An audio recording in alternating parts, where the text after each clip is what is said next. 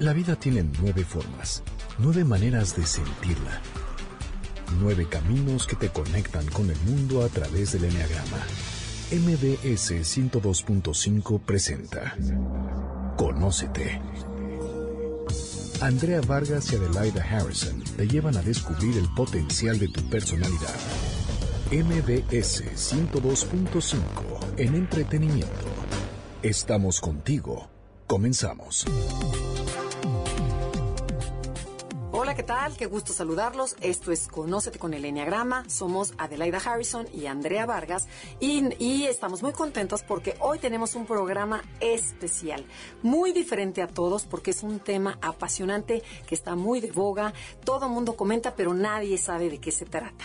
O sea, como que la información, y sí, yo sé de este tema, pero no saben bien en realidad. Es por eso que trajimos a dos especialistas. Pero primero voy a saludar a Adelaida Harrison. ¿Cómo estás, Adelaida? Bien, gracias, Andrea la verdad muy contenta y entusiasmada con este tema porque además, aunque directamente no se relaciona con el enneagrama, a la larga yo quisiera que efectivamente pudiéramos aplicar esta técnica para cambiar o descodificar la personalidad. Ah, bueno, estaría padrísimo. No hemos dicho cuál es el tema. Bueno, vamos a presentar a nuestras grandes invitadas. O decimos primero el tema. Escoge. ok, primero está con nosotros María Fernández de Castro. ¿Cómo estás, María? Hola, Andrea, muy bien, muy contenta, muy emocionada de estar en tu programa. Y está también con nosotros Carla Fogel. ¿Cómo están? Espero que muy bien. Yo la verdad emocionadísima porque este es un tema que me apasiona. Lo llevo estudiando ya un tiempo y me encanta. Bienvenidas, qué bueno que están aquí y que van a compartir con nuestro público este tema tan apasionante que es la bioneuroemoción. Pero antes de empezar, quisiera yo recordarle al público qué es el Enneagrama para después ya entrar en materia. El Enneagrama es una herramienta de autoconocimiento que describe nueve personalidades, nueve maneras de ser, de pensar y de sentir. Y algo donde yo creo que se puede unir muy bien el Enneagrama y la bioneuroemoción es que al final del día las nueve personalidades son nueve creencias. Cada quien filtra la vida a través de una manera diferente de percibir la realidad y entonces ahí es donde entra perfecto la bioneuroemoción.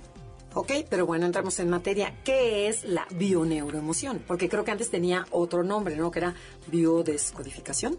Sí, Entonces, bueno, ¿qué son ambas? ¿Por qué se cambió el nombre? A ver, ¿quién, nos platica? Bueno, eh, empezamos con biodescodificación, que este es un, un, método que creó el doctor Hammer, un doctor alemán, que seguía, bueno, unas leyes biológicas para entender el para qué de la enfermedad. Llega un catalán que se llama Enrique Corbera, que lo pueden encontrar en YouTube, tiene muchísimos videos muy interesantes, y cambia el nombre porque le empieza a meter otras técnicas para lograr como destapar la enfermedad, como liberarla de alguna manera. Ok. Eh, Enrique Corbera en un principio fue un ingeniero químico que él no encontraba en su vida algo que él sabía que había algo más. Entonces estudió psicología, es naturópata, sofrología, se puso a estudiar y es un gran estudioso del libro de los milagros. Nosotras nos ha encantado todo lo que nos dice y entonces nos hemos dedicado a estudiar esto que es la bioneuroemoción. ¿Y tiene algo que ver con, con la física cuántica? Sí, mucho. mucho. De hecho, todas las ciencias, la verdad es que las integra en este método. Sí, están interrelacionadas. Entonces, pero la base de la, de la bioneuro, bioneuroemoción, ¿cuál es? O sea, ¿qué es? ¿Qué cura? ¿Qué quita? ¿Qué? ¿Por qué hay que estudiarla? Primero vamos a definir qué es la bioneuroemoción. Esto es un método que estudia la correlación entre las emociones inconscientes y el impacto que éstas tienen en la biología. En esta bioneuroemoción lo que pretendemos es trabajar con las emociones ocultas de las personas, llevándolas a su inconsciente para hacerles comprender de manera consciente cuáles son los motivos que esta sintomatología, cómo se expresa. Aquí lo importante es pretender tomar una conciencia de por qué suceden las cosas. Lo más importante de todo esto es una toma de conciencia. A ver, yo como, eh, perdón, como resumo la bioneuroemoción es eh, la relación que existe entre las emociones inconscientes y o, emociones no procesadas y las enfermedades. O sea, de qué manera se expresa en tu cuerpo. Puede ser como enfermedad o como conducta. Algo que escuché, a ver si estoy bien y voy a resumir para los terrícolas, eh, porque de repente cuesta trabajo entender por primera vez este tema. Eh, se supone que el cuerpo o la mente, la manera en que piensas, genera tu realidad en tu cuerpo, se manifiesta en la, eh, físicamente en el cuerpo la manera que piensas genera emociones y las emociones generan la enfermedad. Eso es cierto. Esas emociones que no vemos porque no queremos ver o que están inconscientes. ¿Sí? Más o menos. Sí, sí, Y la neuroemoción lo que hace es ayudarte a descubrir esas emociones que te generan enfermedad. En vez de estar tomando pastillas, es como ir a la raíz del problema en vez de quitar el síntoma. Exacto. exacto. Que te voy a decir, eh, esto, este método mucho te dice, no, si tú tienes un cáncer, sigue tu tratamiento. O sea, no te lo, no, no lo dejes ahí, no lo avientes. Pero sí es importante ayudar a llegar a la raíz para de ahí desactivarlo. Y para que funcione mejor este tratamiento, ¿no? Exacto, no es un sustituto de tratamiento, no, es, un acompañante de cualquier tratamiento y de cualquier enfermedad. Sí, porque hay gente que dice, no, yo con eso me voy a curar. No. Es como complemento, ¿no? Porque es atacar el síntoma, pero también atacar el origen de la enfermedad. Sí. Ok. Sí, es bien importante. Sí, no, bueno, ahora sí ya me quedó claro. Entonces, en conjunto, tanto la medicina como la neuroemoción me va a ayudar a salir del problema. Exactamente. Claro, ok, muy bien. Y entonces, bueno, a ver, ¿qué, qué seguimos?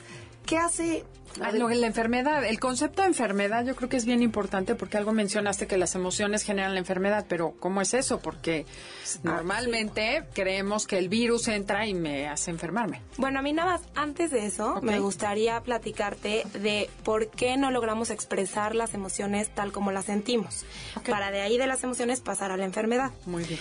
Hay un libro buenísimo que les recomiendo de Laura Goodman que se llama La maternidad y el encuentro con la propia sombra. Esta es una escritora argentina buenísima que, que te explica la fusión que existe entre mamá e hijo. ¿Qué pasa? Desde nueve, nueve meses antes de la concepción hasta más o menos los tres años, el bebé y la mamá están fusionados. Absolutamente todo lo que siente la mamá lo siente el hijo. Ay, wow. Es padrísimo. Todas las mamás embarazadas de verdad lo deberían de leer. Y bueno, las demás también. ¿Qué pasa?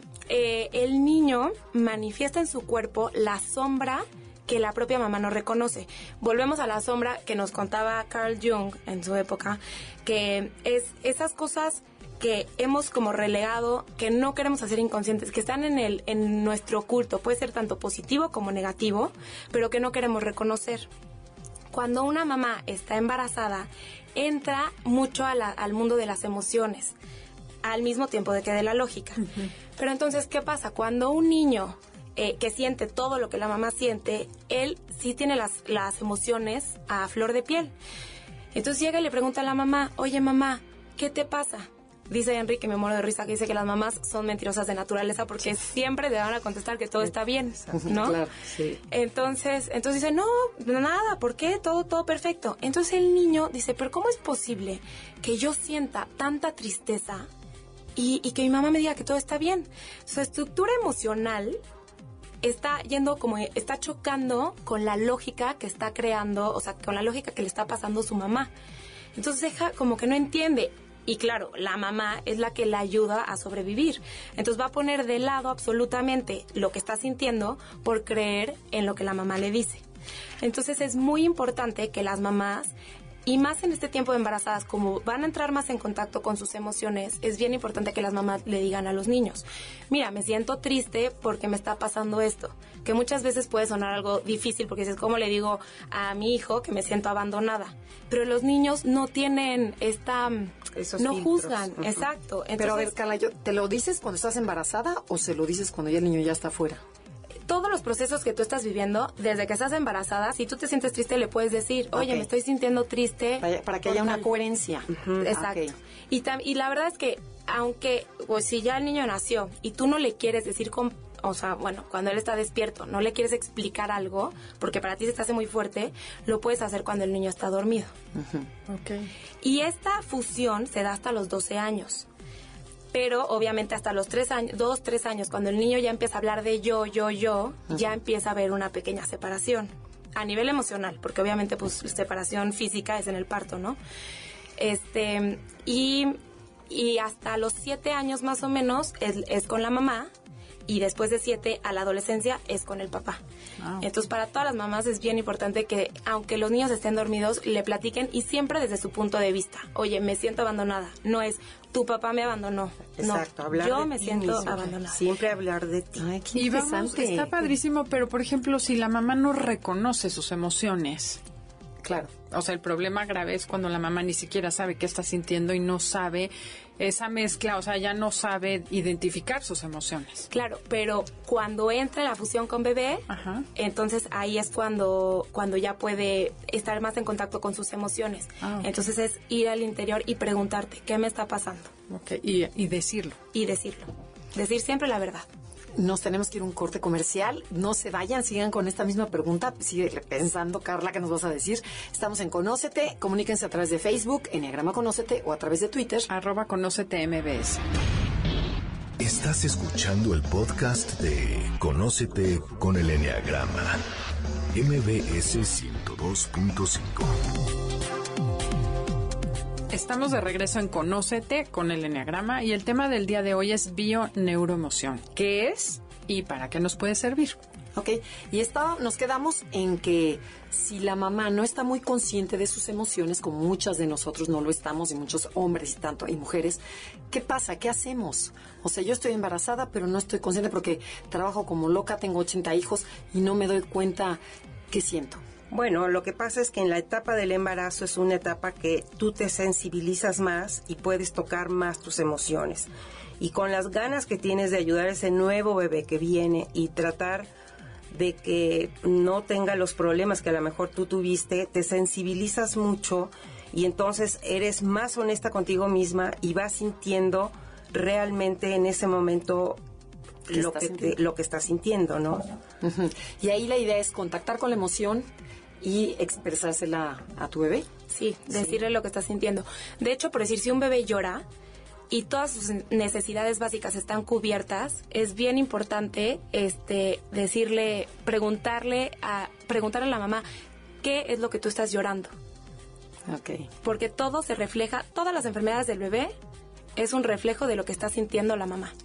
Por ejemplo, un niño que está llore y llore y no sabes de qué, está manifestando una tristeza de la mamá. Exactamente. O sea, ¿por qué está pasando la mamá que el bebé no puede calmarse?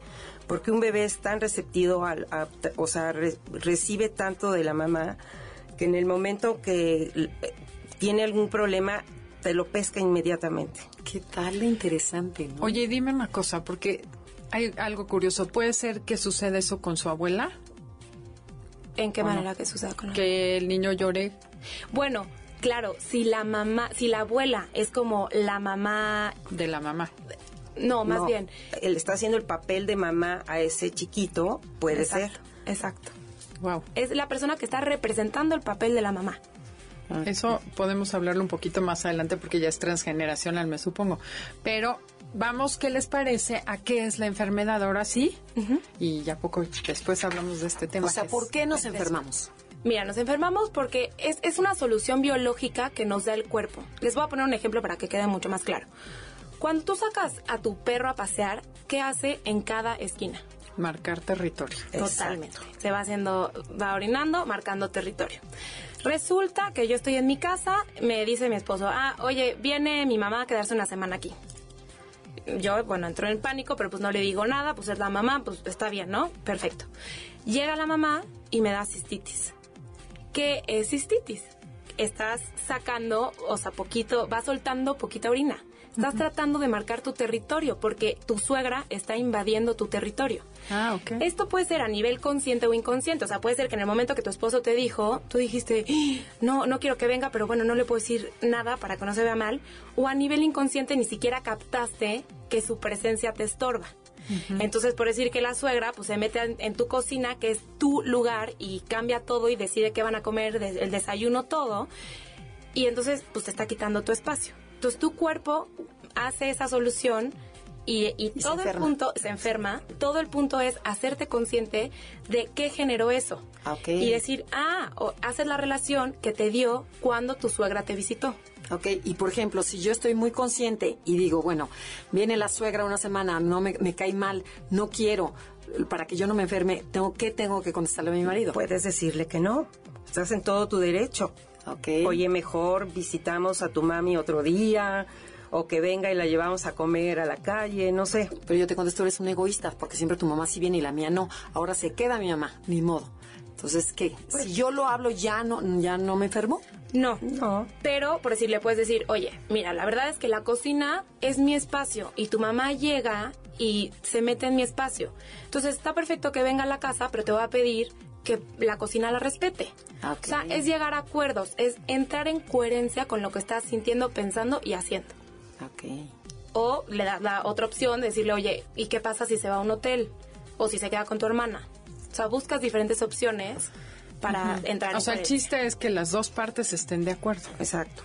Y que, además te des cuenta y tú le marques el territorio y le pongas límites. Y cuando entra a la cocina le digas, oiga señora, por favor no toque mis cosas. Claro, porque si no, imagínate que entra la culpabilidad, ¿no? Entonces te dices que eres un egoísta, entonces tú ya te sientes culpable. Y peor. Y entonces te sale otra enfermedad. Ok, ¿qué sería cuál?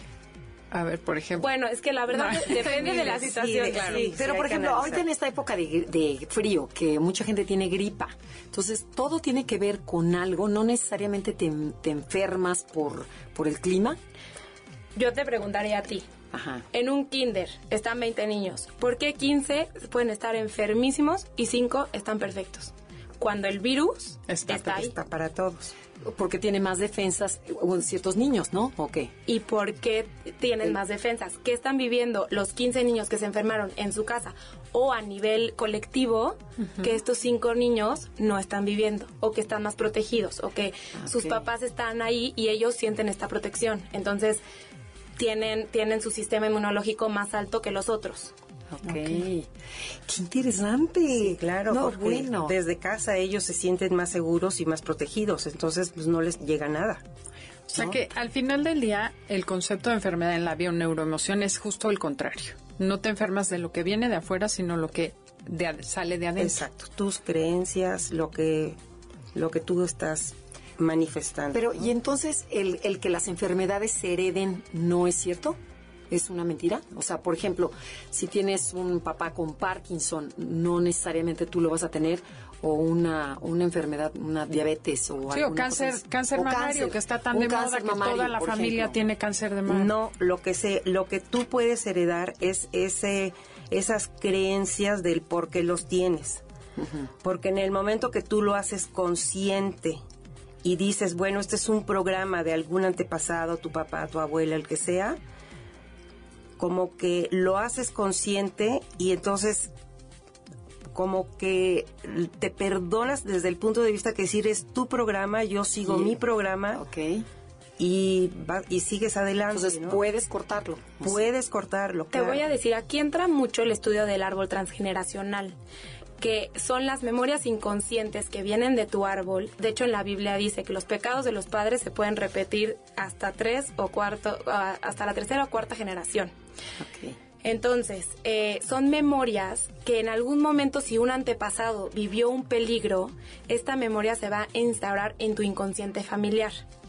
Y eso es lo que se pasa. Entonces, si tú vives una situación parecida a la que vivió un antepasado, ahí es cuando vas a poder repetir una, una información o una enfermedad.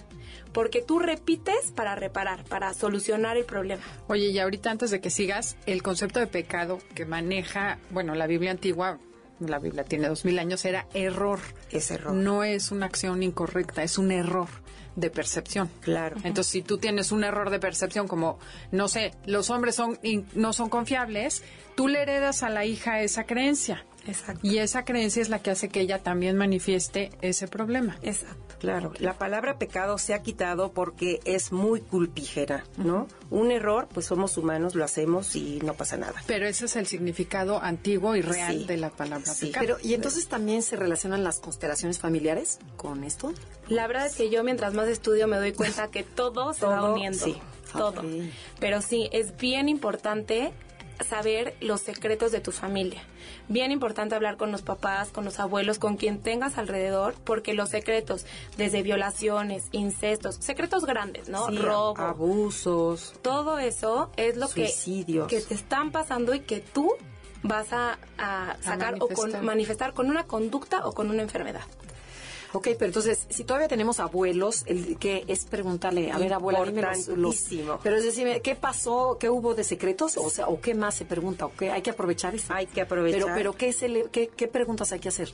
Es que tenemos que ser súper detectives. Sí. por decir, eh, o sea, desde la relación, a ver, abuela, ¿cómo fue la relación con mi abuelo? Lo primero que te van a decir es súper bien, estábamos pero perfectos. Bueno, vamos a preguntar más allá. Oye, cuando te peleabas, ¿cómo reaccionaba? Este, ¿Cómo te sentías? ¿Te sentías abandonada o sentiste que siempre él estuvo contigo? O sea, es indagar más. Sí, ser un investigador con Porque si no lo vas a cargar. O tus hijos probablemente. eh, mira, en... es que es muy importante saber todo lo que, lo que ha pasado, porque ahí está el inconsciente colectivo, que primero es a nivel familiar, después a nivel país, a nivel mundo, y después viene hasta la epigenética conductual de siglos y siglos antes, que ahí es una memoria que traes, ¿no? Para, para con tu comportamiento. Entonces muy, es interesantísimo y muy necesario que tú entiendas qué pasa en tu clan familiar. Y si tienes abuelos, aprovechalos, sácales. Oye, ¿y si ya no tienes parientes a quién preguntarles? Bueno, preguntas sus fechas de nacimiento, sus, sus muertes, cómo fueron, alguien, un tío, no sé, Siempre habrá alguien que te diga algo, ¿no? O vas al lugar de origen y buscas en los registros, o si fue que fue en la guerra, no sé, digo, maneras, o, o simplemente lo que es muy interesante, en el lugar donde nace, por decir algo, tu abuelo, tu madre, y si no la conociste, vas al lugar donde nace, te paras y entonces como que tratas de, de ver un poquito, de entender un poquito qué sucedió en esos momentos, ¿no? Y captas, son informaciones que te van llegando. Energéticas. y es, impresionante. Cuando estás abierto a recibir la información de tu familia, aunque no tengas a las personas vivas, te, va llegando información. O sea, o el amigo que de repente te aparece y tú eres eh, la sobrina o la nieta de tal, sí, ay, era mi mejor amigo, y te empiezan a sacar historias. Es impresionante, sí. Qué interesante. Y luego, por ejemplo, hay veces que la gente te dice, es que se me ocurrió que pasó esto, porque bueno, platico con amigas, ¿no? Y me dice una, el otro día me dijo, es que se me hace que hubo un incesto en mi familia, me late y casualmente la mamá tuvo cáncer de colon y empiezan a buscar que el sacro y que la otra tiene desviada la columna en la parte de abajo y empiezas a ver y dices, pues sí, me checa, me checa, me checa, pero no hay la certeza, porque nadie le quiso decir, esta sí tiene abuela y nadie le dijo, sí, mijita, es cierto, pero dice, a mí se me hace que a alguien hubo un incesto. Puede ser. Esa es la información que estás diciendo. yo ya medio me perdí. O sea, ¿de qué sirve que yo me entere de todo eso? O sea, ¿en qué me va a ayudar a mí? Y nos tenemos que ir a un corte comercial. No se vayan. Estamos en Conócete con el Enneagrama. Somos Adelaide y Andrea. Y si tienen alguna duda o alguna pregunta que le quieran hacer a nuestras invitadas, comuníquense a través de Facebook, Enneagrama Conócete o mándenos un Twitter. Twitter, eh, arroba Conócete MBS. Estás escuchando el podcast de Conócete con el Enneagrama. MBS 102.5.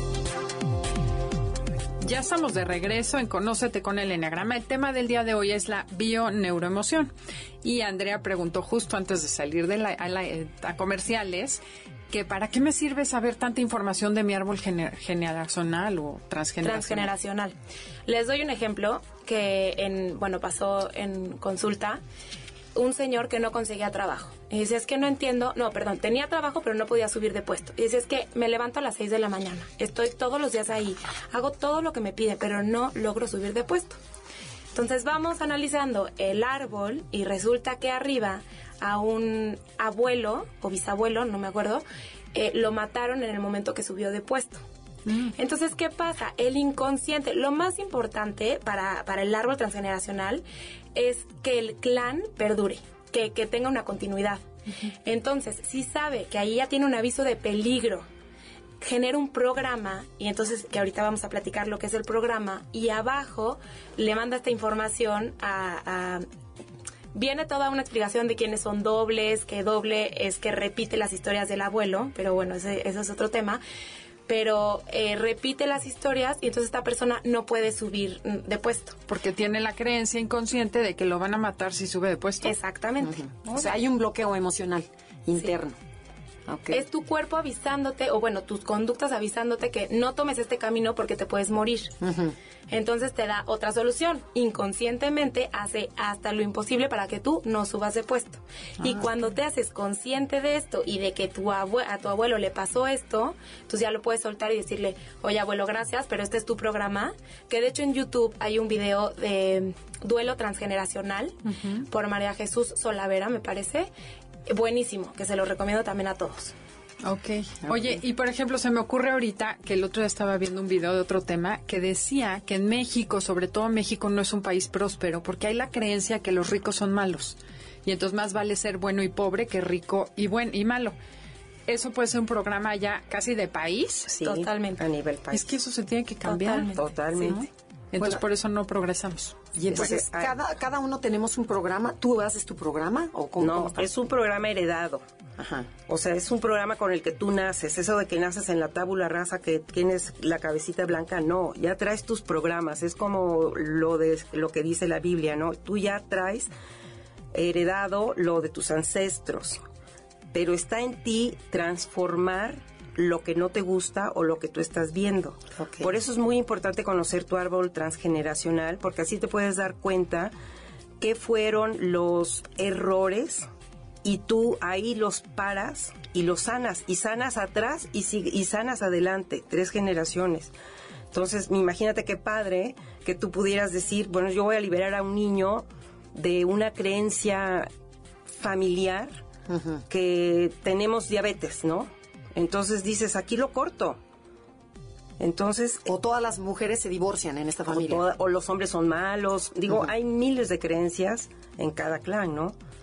Okay. Y aquí volvemos a la física cuántica. Como el tiempo no existe, entonces se sana para atrás y para adelante. Okay. Eso me cuesta más trabajo entender. Sí, sí, sí. Pero bueno, a ver, entonces, ¿qué es un programa? Es la información que recibimos y almacenamos de nuestros antepasados que nos generan ciertos comportamientos, hábitos o como que, que nos llevan a vivir algunas experiencias determinadas. Ok, ¿y cómo puedo yo adquirir esos programas? Porque sé que hay varias maneras de que yo quede programada, por así decir, como computadora. Sí. Ok, ¿cómo sucede esto? Bueno, eso sucede desde, como dijimos, el árbol transgeneracional, que es lo heredado también desde el proyecto sentido, que así se le llama, que es desde que tú estás, antes de, que tu madre te conciba, te, conciba y, y, te gestione y nazcas, o sea, ese es el proyecto que la madre te va a imprimir a ti. La madre es importantísima en esta, eh, en esta, en lo que estamos haciendo, ¿no? Y también tu edad cronológica, lo que has vivido, cómo lo has vivido, entonces, estas son las tres partes, ¿no? O sea, son primero lo que heredé, después lo que vivió mi mamá y que a mí me, por ejemplo, proyecto sentido. Que un ejemplo, dame un ejemplo de qué es un proyecto sentido. Te voy a decir, em, por decir, el niño es concebido y la mamá no quería tener este bebé. un rechazo. Entonces es un hijo no deseado. Aunque después la mamá llega y lo quiera y lo adore y lo apapache, eh, ya le imprimió neurológicamente el que era un niño no deseado o que no lo estaban esperando.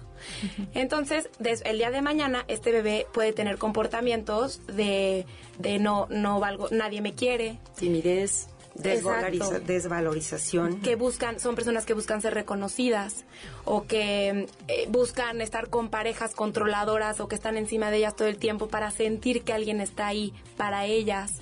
Entonces, pero bueno, y esto, o sea, esto de, en cuanto a comportamiento, de enfermedades también puede pasar. muchas. Ok, pero a ver, por ejemplo, aquí esta, este niño ya se enteró que fue rechazado, que a lo mejor eran muchos hijos y ya fue el pilón y bueno, ni modo.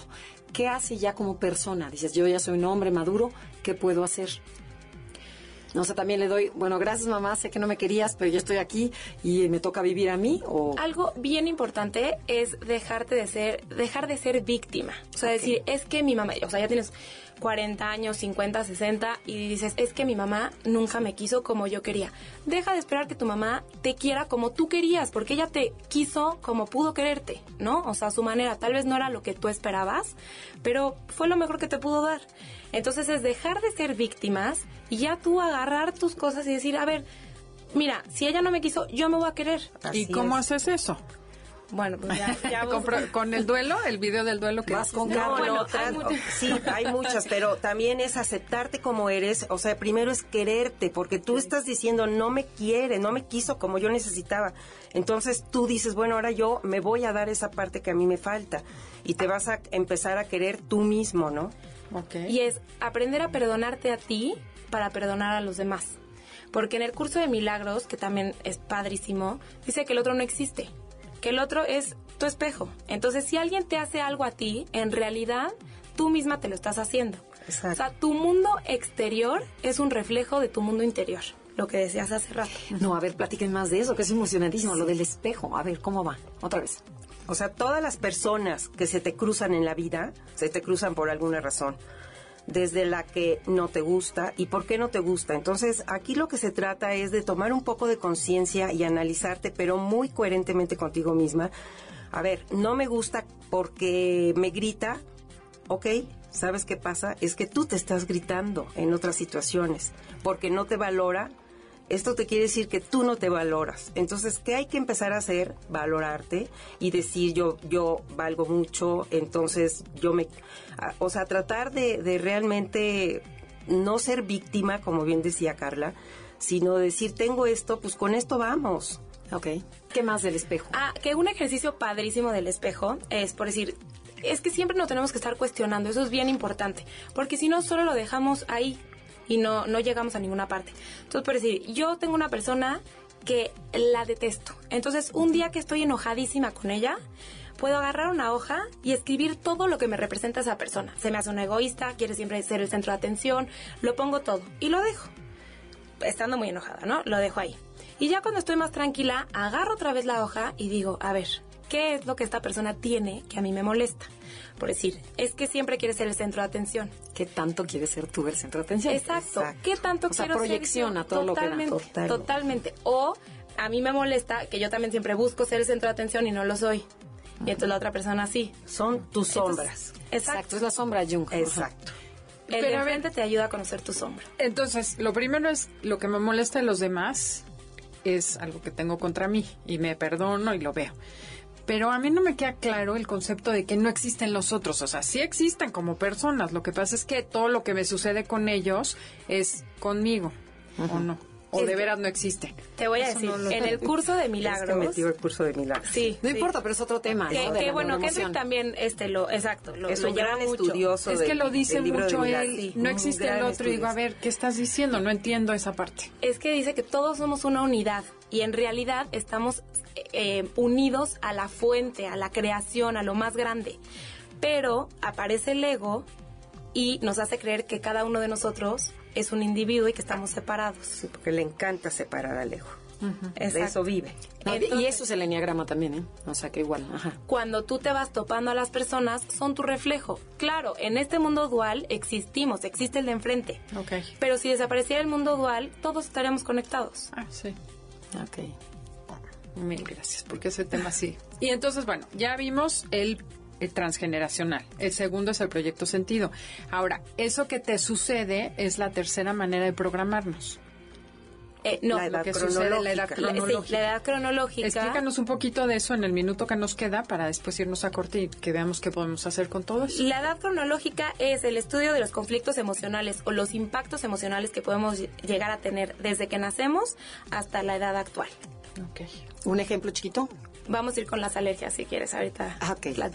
Bueno, esto es Conócete con el Enneagrama. Somos Adelaida y Andrea y estamos con Carla Fogel y María Fernández del Castillo. De Castro. De Castro, perdón. es que tengo una amiga de Castillo. Y si tiene alguna duda, comuníquense en Facebook, Enneagrama Conócete, o mándenos un Twitter. Arroba Conócete MBS. Estás escuchando el podcast de Conócete con el Enneagrama MBS 102.5. Ya estamos de regreso en Conócete con el Enneagrama y el día de hoy estábamos hablando, estamos hablando de bio-neuroemoción. Eh, antes de irnos al corte comercial, nos ibas a dar, nos dijiste que ibas a dar un ejemplo cortito de lo que es la tercera manera de programarnos, que es la edad cronológica, lo que sucede en mi vida real. Y hablaste algo de las alergias. Sí, exacto. Les voy a dar un, ejemplo rapidísimo de las alergias. Eh, básicamente, todas las enfermedades tienen dos fases, la fase muda y la fase ruidosa. Entonces, por decir una, una alergia, les doy un ejemplo que estoy yo comiendo en un restaurante, estoy cenando con mi novio, este yo estoy enamoradísima, estoy segura que él ese día me va a este proponer y estoy comiendo unas fresas, todo está perfecto y, en ese momento que estoy comiendo las fresas, él me dice, "Oye, ¿sabes qué? La verdad conocí a alguien en mi trabajo y ya, lo tenemos que dejar." Que manda a volar. Me cambia totalmente el, el chip y esto que genera un impacto emocional. Entonces se empieza, empieza la fase silenciosa de la enfermedad, porque la enfermedad lo que me avisa es que hay un peligro. Bueno, pasan cuatro años y regreso, bueno, estoy con otro novio, estamos, decidimos cenar en el mismo restaurante, pido el mismo postre, están muchas situaciones, o sea, muchas cosas de esa situación anterior están presentes y se me genera una reacción alérgica a las fresas. Lo importante de esto es llegar al impacto emocional. ¿Qué pasó en el momento? Que, al origen. Al origen. La última vez que yo estaba comiendo fresas, ¿qué, ¿Qué pasó? exacto, ¿qué pasó ahí? ¿Qué hubo en ese inter que cambió que ahora me generó esta alergia? Ok. Y así se puede hacer consciente y cambias el programa y dejas de ser alérgico. Dejas de, tener esta asociación. Las alergias son muy fáciles de... ¿De quitar? De, curar. De pero ¿cómo está para que te acuerdes ¿qué pasó? porque a lo mejor fue en tu infancia, ¿no? A bueno, pasó un caballo y, o sea, no sé, tantos traumas que tenemos todos, ¿no? Si fue infancia, seguramente es algo transgeneracional, que las alergias también pueden ser transgeneracionales. Pero a través de una relajación o de una hipnosis te llevan al momento. La verdad es que el inconsciente es bien canijo, entonces te trata de traicionar y te manda a otros eventos para que no llegues. Pero por eso, siempre que estamos relajados es cuando más obtienes información para todos. En un momento de estrés que no encuentran una solución, es bien importante sentarse, respirar, relajarse y entonces va a empezar a fluir la, información. Es como los sueños, que, dices, es que como estuve todo el día pensando en una solución para mi trabajo y de repente me, dormí y en el sueño apareció. Lo mismo, estabas en un estado de relajación y, es cuando fluye. Porque el ego no está pendiente. Exacto. Entonces, bueno, aquí es donde yo creo que entraría padrísimo la bioneuroemoción con el enneagrama, porque ustedes están diciendo que lo que hay que cambiar es la creencia. Exacto. Cada personalidad está fundamentada en una creencia básica que por algo que nos dijeron, nos hicieron en la infancia, nos marca de por vida. Entonces, por ejemplo, por citar un ejemplo, el 3 cree que si no logra cosas, si no hace cosas, no vale. Y esa creencia fundamenta todo su ego. Eh, las personas son como egos, estilos de ego.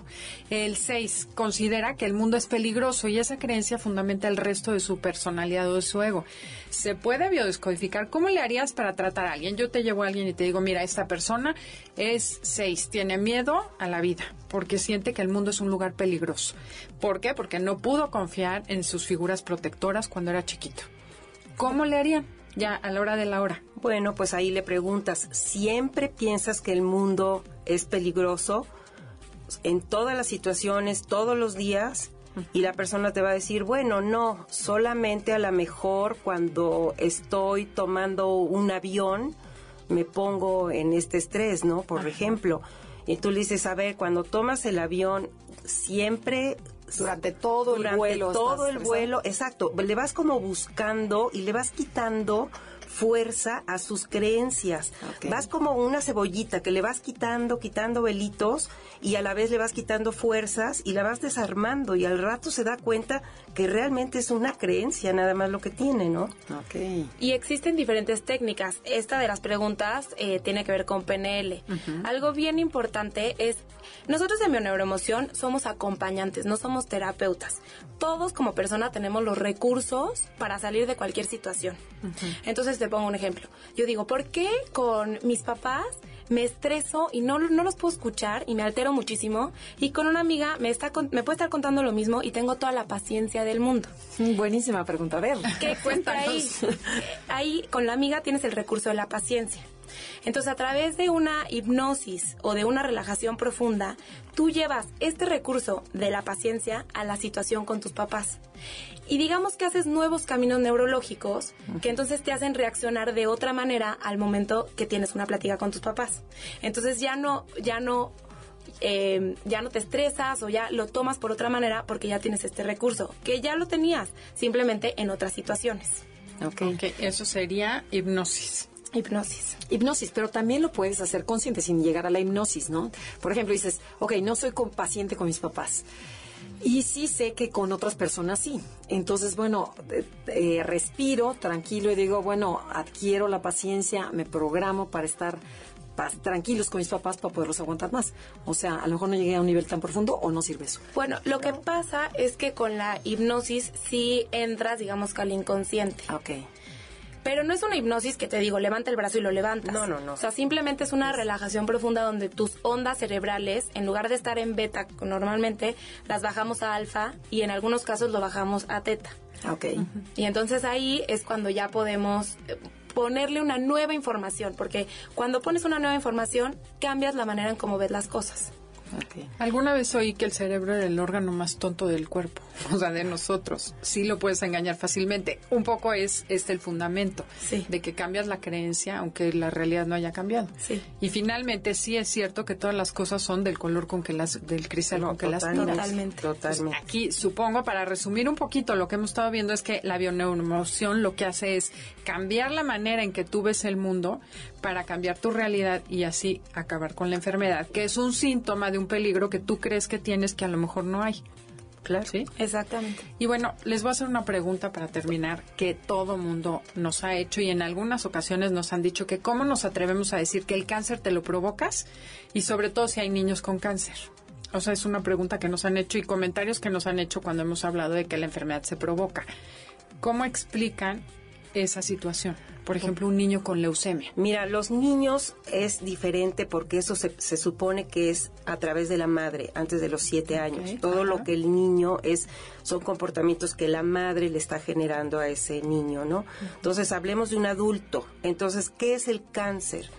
Es te va a sonar un poco raro, pero es la gente más egoísta que existe en la Tierra. ¿Por qué? Te lo estoy diciendo. Porque se preocupa por todo mundo menos por sí mismo está desconectado con esa divinidad. En el momento en que tú haces conciencia de, que aquí, o sea, necesitas tú ser como que esa, no perder esa conexión y te preocupas por ti misma, es, esas enfermedades este, no las adquieres. Entonces me estás diciendo que el cáncer es el egoísta o consigo mismo, ah, consigo, mismo. No, no, no, consigo mismo. Es demasiado generoso con todos y muy egoísta consigo exactamente. mismo. por los demás menos por él. Yo te pongo un ejemplo de cáncer de mama. Aquí es muy importante ver si la persona es diestra o es zurda, porque depende de eso, depende de la lateralidad de, su, cerebro. del cerebro, exactamente. Pero por decir, una mujer diestra que le da este cáncer de mama derecha, esto tiene que ver en relación con pareja que tal vez se siente abandonada por su pareja. Y entonces la solución que te da tu cuerpo, porque crece una masa y la masa es protección. Ah, internamente, ok. Entonces tienes que solucionarlo en la vida de afuera para que esto se disminuya. Bueno, o, sea, a lo mejor hacerte consciente, de operar. Más bien cómo, más bien cómo tú lo ves. O sea, si tú dices, bueno, pues mira, o sea, él se va y yo estoy bien con eso, está perfecto. Pero si a mí me te, está estresando. Sí, exacto. Si, me conflictúa, si me estresa, entonces ahí voy a tener un problema. Oye, y otra cosa que hay muchísimo hoy en día en el país, por ejemplo, para generalizar, hay mucha gordura. La, la, gordura tiene una raíz. Sí. ¿Qué significa estar gordo, subir de peso, por ejemplo? ¿Y cómo se podría protección también, ¿verdad? Pura protección. Protección para que no te acerques a mí. Exacto. Hay, digo, puede haber mil, mil formas, o sea, de, del por qué, ¿no? Mil maneras, o sea, ¿por qué estoy gorda? Porque me protejo de qué me protejo. Desde, o sea, no quiero que me vean los hombres, porque traigo un programa que los hombres son malos. Entonces, si yo estoy gorda, nadie me ve, no me toman en cuenta. Entonces, o, yo me protejo porque así así nadie nadie se me acerca. Entonces realmente es que lo podemos ver también como los animales por decir, un, un este animal que va a atacar, que quiere hacerse grande para imponer al que está enfrente, se está protegiendo. Cuando un animal se hace chiquito, lo hace porque sale corriendo, porque, cuando estás en un peligro o huyes o te enfrentas al peligro, dependiendo de tu lateralidad, de tu zona femenino o masculino. Entonces, eh, si te haces grande, estás en la zona masculina, que es imponer ¿no? Es el yo te doy miedo para que no te me acerques. Mucho la obesidad de todo el cuerpo tiene que ver con abusos sexuales. Puede ser de tu vida o de tus antepasados. Otra es importante también totalmente. Importante también analizar en qué parte de tu cuerpo tienes ese sobrepeso. Bueno, y díganme dónde podemos encontrar más información o dónde las pueden localizar. No, y qué consejo nos pueden dar así algo algo práctico que dices, bueno, ya se acaba el tiempo. ¿Qué? A mí lo que más me ha funcionado es... liberarme de todos los juicios y buscar ser coherente conmigo misma. Que suena, digo, es fácil. Cuando dices liberarme de todos los juicios, ¿qué, ¿qué, significa? A ver, un poquito Ya nunca, nunca decir nada de, de, O sea, cuando vas a hablar de la otra persona, habla solo si la vas a bendecir. Nunca de sus defectos o lo que tú consideras. Está dificilísimo. Dificilísimo. ok, pero hacer ese propósito, ¿no? Sí. O sea, no hacer juicios y ser coherente. Sí. Mm, sí, totalmente. Y lo que preguntó, otro tip, o dónde las podemos localizar. Bueno, de este, el instituto con Enrique Corbera, les, les, aconsejo muchísimo que vean videos de YouTube, que al principio puede que no entiendan nada, pero mientras más lo escuchen, más van a además muy simpático el gordillo, ¿no? Sí, a mí al principio me cayó muy mal. No entendíamos nada, su, su, como es catalán, se come a veces las palabras, pero te vas a adecuar, o sea, tu oído se va adecuando perfecto, después ya ni, ni te das cuenta, después pues lo amas de todo lo que te dice. Y además a mí me gusta México, ¿no? Sí, sí, El primero, el de, bueno, el que creo que recomendaría, no sé, como nueva, el de la importancia de ser madre. Ese es muy bueno. nos puede cambiar la manera de ser mamás con los hijos. Mira, escúchalo, cuando te estés pintando, cuando arreglando tu casa, arreglando, cocinando, cuando estés relajada, ponlo y te va entrando al inconsciente, te va entrando, aunque no entiendas nada te va entrando, déjalo. Ok. ¿Y algo que, algún teléfono que las puedan contactar para alguna duda? ¿O correo? un correo? Facebook. Sí, de correo Carla con C, Vogel, que es V-O-G-E-L, arroba hotmail.com, o les doy mi celular. Nada, está, perfecto con, con, Facebook. ¿Facebook tienes? Sí. Carla con C, Vo, V-O. Perfecto. Sí. Ok. Está muy bien. Y ya cualquier cosa, pues nos pueden escribir también a Conócete con el Enneagrama. Sí, exactamente. En Facebook nos pueden poner las dudas y nosotros las pasamos a ustedes y ustedes las resuelven. Perfecto. Y también pueden ver en Instituto Enrique Corbera. Ahí también está su página, toda la información. Ok, bueno, este tema es inagotable. O sea, no, inagotable. Sí, o sea, solo tocamos así como pedacitos. Qué lástima, pero están invitadísimas para otro programa. Muchas gracias. Que muchísimas gracias. Fue un placer estar con ustedes y ojalá que se les haya quedado algo. O sea, un, porque son, son temas difíciles, sí, sí, pero, pero, sí se quedan, se van quedando. Muchísimas gracias. Esto fue Conócete con el Enneagrama. Adelaida y Andrea. Un y gusto haber estado con ustedes. Muchas gracias. MBS 102.5 presentó Conócete. Andrea Vargas y Adelaida Harrison te esperan en la siguiente emisión con más herramientas para descubrir tu personalidad a través del Enneagrama. MBS 102.5 en entretenimiento. Estamos contigo.